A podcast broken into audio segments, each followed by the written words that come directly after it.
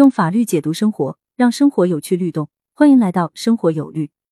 虽然我们经常把五险一金挂嘴边，感觉公积金和社会保险很像，但是它们真的不相似，而且差别很大。前面我们分析了单位是否应给非全日制的劳动者缴纳住房公积金的问题，今天我们再来分析一个问题：个体工商户应为劳动者缴纳住房公积金吗？在分析这个问题之前，我们先要一步一步梳理几个问题。个体工商户招用劳动者适用劳动法吗？当然适用。劳动合同法第二条规定，中华人民共和国境内的企业、个体经济组织、民办非企业单位等组织（简称用人单位）与劳动者建立劳动关系，订立、履行、变更、解除或者终止劳动合同，适用本法。根据这一条规定。个体经济组织属于该部法律规制的对象，即个体工商户招用劳动者与之建立劳动关系的，应当适用劳动合同法。个体工商户应为劳动者缴纳社保吗？应当，因为社会保险法第四条规定，中华人民共和国境内的用人单位和个人依法缴纳社会保险费，而劳动合同法第二条又规定，个体工商户属于法律规定的用人单位，所以个体工商户。应为劳动者缴纳社保，个体工商户应为劳动者缴纳公积金吗？这个问题不像前两个问题那么简单。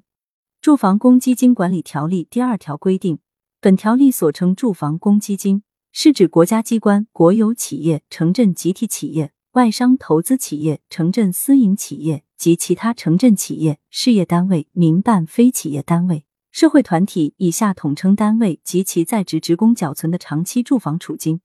该条既是对住房公积金下的定义，又明确了住房公积金的适用对象。对单位对象采取的立法模式是列举式，而不是列举加概括的模式。他所列举的单位对象为国家机关、国有企业、城镇集体企业、外商投资企业、城镇私营企业及其他城镇企业、事业单位、民办非企业单位、社会团体。后面既没有等字，也没有及其他单位等开放性表述。从该条规定来看，没有劳动合同法第二条规定的个体经济组织。经过以上分析和推理，可以得出这样一个结论：虽然个体工商户招用劳动者要适用劳动法，要缴纳社会保险，但它并非强制缴纳住房公积金的对象。不信，咱们再看一个实证案例来作为佐证。这个案例的案号是。广东省东莞市中级人民法院二零一六月十九行中二十五号，中院认为本案为不履行法定职责纠纷，各方当事人对杜树祥入职的千祥机械厂为胡和平经营的个体工商户不持异议，本院予以确认。根据《住房公积金管理条例》第二条第二款，并参照《关于住房公积金管理若干具体问题指导意见》（建金管二零零五五号）第一条之规定。应当按前述规定缴存住房公积金的单位范围，系指国家机关、国有企业、城镇集体企业、外商投资企业、城镇私营企业及其他城镇企业、事业单位、民办非企业单位、社会团体，并不包括个体工商户。个体工商户仅属可申请缴存住房公积金的范畴。换言之，个体工商户对缴存与否享有自主权，不能强制其缴存住房公积金。故杜树祥诉请东莞住房公积金中心责令和协助为其缴存相关住房公积金，并要求赔偿损失缺乏依据，原审法院驳回其前述请求并无不当。还有一个案例也可以佐证，案号是广东省肇庆市中级人民法院二零一八月十二行中一一四号，中院认为，根据一审法院查明的事实，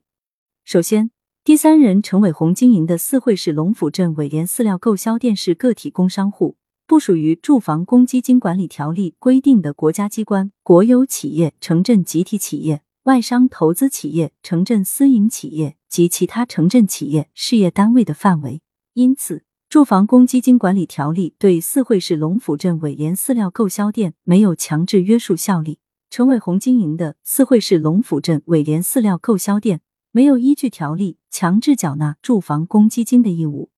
其次，目前肇庆市范围内并未就城镇个体工商户缴存住房公积金作出强制性规定，因此，肇庆市范围内的城镇个体工商户人员不属于强制缴存住房公积金的人员范畴。就本案，在双方当事人没有合同约定应当缴存住房公积金的情况下，四会市龙府镇伟联饲料购销店可自愿选择是否为石德清缴存住房公积金。故肇庆市住房公积金管理中心据此作出住房公积金投诉案件不予立案决定书是准确合法的。鉴于四惠市龙府镇伟联饲料购销店已于二零一八年四月二十六日由陈伟红注销，本院将第三人调整为陈伟红。一审判决驳回石德清要求撤销住房公积金投诉案件不予立案决定书和对石德清的投诉重新作出具体行政行为的诉讼请求，并无不当。本院予以维持，上诉人石德清的上诉请求无事实根据及法律依据，本院不予支持。看看住房公积金与社会保险，虽然有时和劳动关系相伴而生，但他们俩的差别还是很大吧？是不是大到你无法想象了呢？欢迎留言讨论，关注主播，订阅专辑不迷路。下期我们接着聊。